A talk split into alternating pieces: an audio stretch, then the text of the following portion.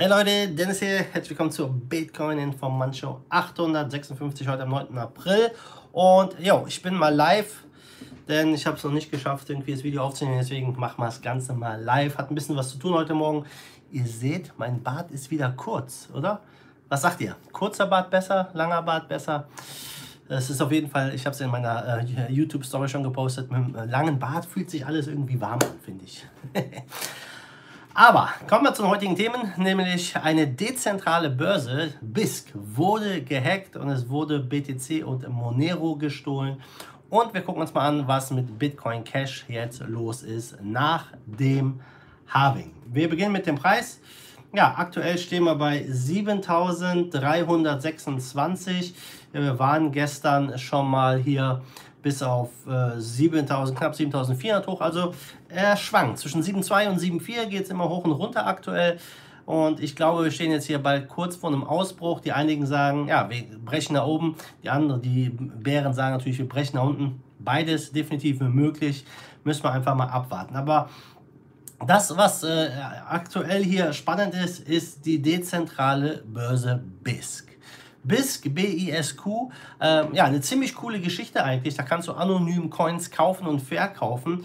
Und ähm, ja, es gab jetzt einen Hacker, der einen Softwarefehler dort ausgenutzt hat, um Bitcoin und Monero im Wert von 250.000 Dollar zu stehlen. Also ziemlich, ziemlich... Äh, äh, ja, ich sag mal, verhältnismäßig groß für eine dezentrale Börse. Äh, auf, wenn man das jetzt mit den Hacks auf zentralen Exchanges vergleicht, ist das natürlich nur relativ wenig. Ähm, auf dezentralen Börsen ist halt einfach nicht so viel Volumen und sind natürlich nicht so viele User, das ist klar.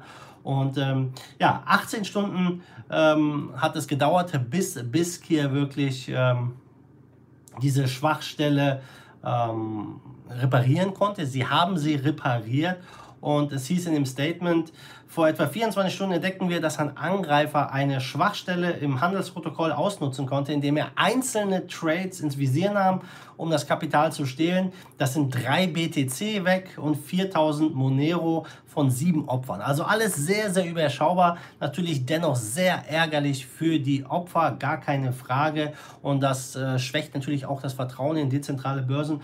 Aber nichtsdestotrotz, ist wirklich ähm, hier BISC, finde ich, eine sehr, sehr gute Geschichte und ich hoffe, dass dieser Hack ja da jetzt sich nicht zu sehr ähm, auf das Ganze auswirkt. Ja, ein kleinen Spende von Hausi, vielen Dank an dich dafür.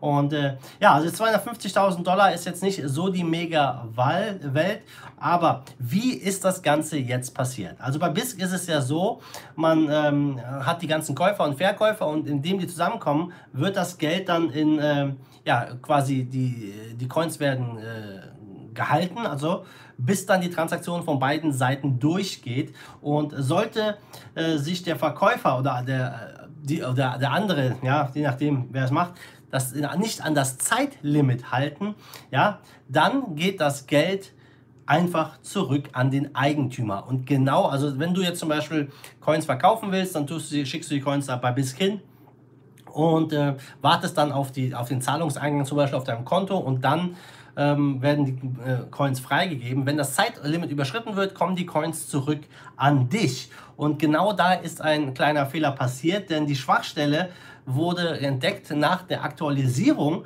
Ähm, eigentlich wollten sie die Dezentralität verbessern und äh, ja, was passiert ist, ist der Hacker konnte die, ähm, diese Rücksendeadresse letztendlich ändern auf seine eigene Adresse. Ja?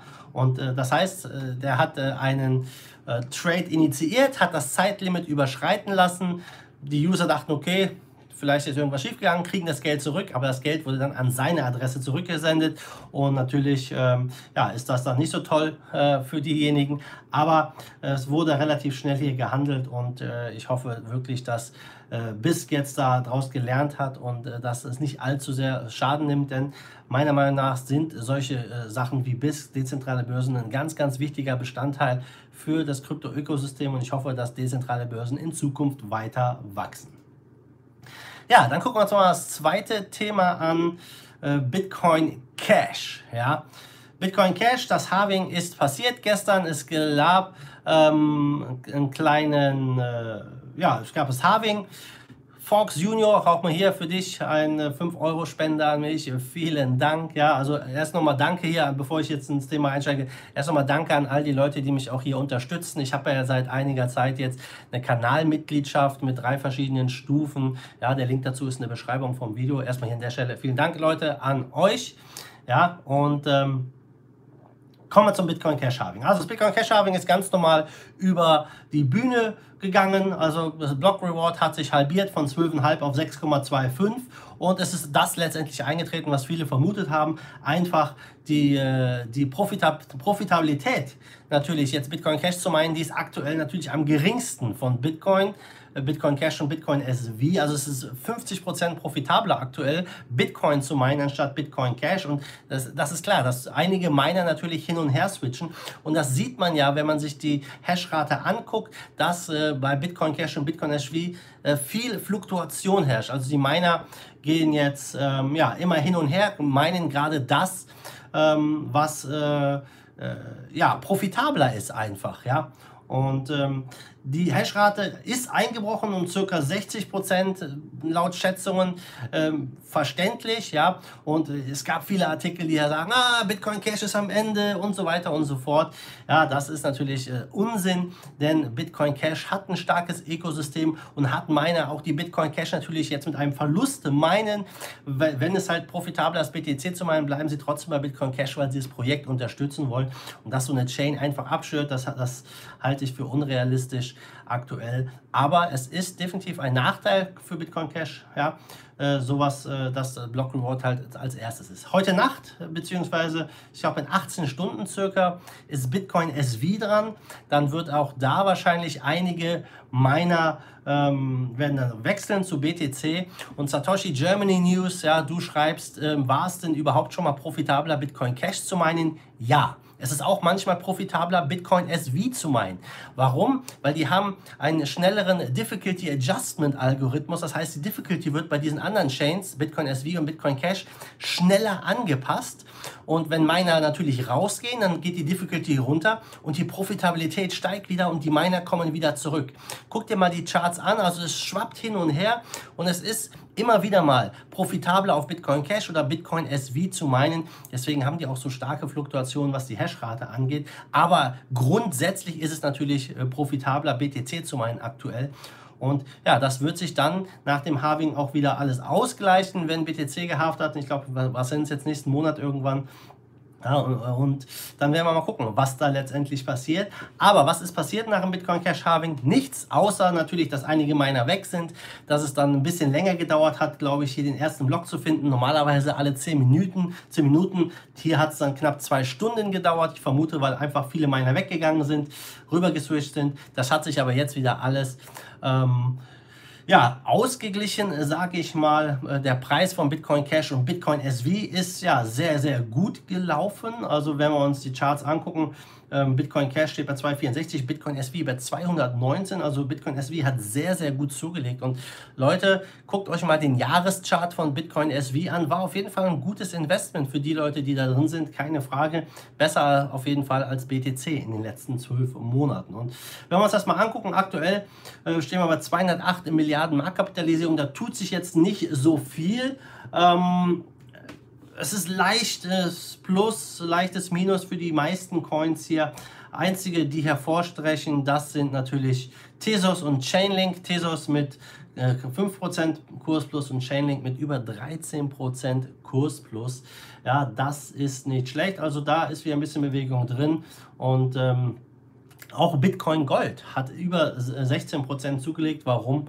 Keine Ahnung, hatten die auch schon Harving? Ich weiß es nicht. Ja, ich habe zwar letztens ein Interview gemacht mit jemandem von Bitcoin Gold, aber ich folge dem Bitcoin Gold Fork nicht so sehr. Ähm, und äh, mal gucken, was da noch passiert. Movie sagt B-Cash-Informant, Bitcoin Cash. Ich mag Bitcoin Cash aus dem einfachen Grund, ja, weil die, ähm, äh, weil die Community mir sehr gut gefällt. Und äh, ob Bitcoin Cash jemals wieder auf 3000 Dollar geht, letztendlich ist es eigentlich egal, denn ähm, für Peer-to-Peer -Peer Electronic Cash spielt der Preis gar nicht so eine große Rolle. Es geht einfach darum, dass sich das verbreitet, dass die Leute es nutzen und ähm, natürlich äh, wollen die Leute auch Geld verdienen und natürlich ist es auch da begrenzt. Aber äh, ich würde mich da nicht festlegen und ich bin jetzt nicht der Typ, der sagt, äh, B-Cash, äh, dieser dieser Coin ist scheiße. ja, das bringt zu nichts. Und das ist auch etwas, was ich den ganzen BTC-Maximalisten ankreide. Die haben ihre Coins auf ihrem Ledger, auf ihrem Wallet irgendwo rumliegen. Und was machen sie damit? Nichts. Sie gucken sich den Preis an, hoffen, dass der Preis durch die Decke geht, um was zu machen? Es gegen Fiat wieder einzutauschen, Euros zu haben, mehr Dollars zu haben. Leute, das ist nicht das, wofür ich hier angetreten bin. Und ähm, ich will hier diese Coins nutzen. Ich möchte, dass die Menschen diese Coins nutzen. Ich möchte, dass es akzeptiert wird. Und ich möchte das nicht einfach hoddeln und hoffen, dass ich das später für mehr Euro oder Dollar tauschen kann. Denn Euro und Dollar werden früher oder später verschwinden. Und ähm, wir werden wahrscheinlich eh eine neue Welt sehen, jetzt hier im Zuge der Krise, ja, was hier mit unseren Währungen passiert.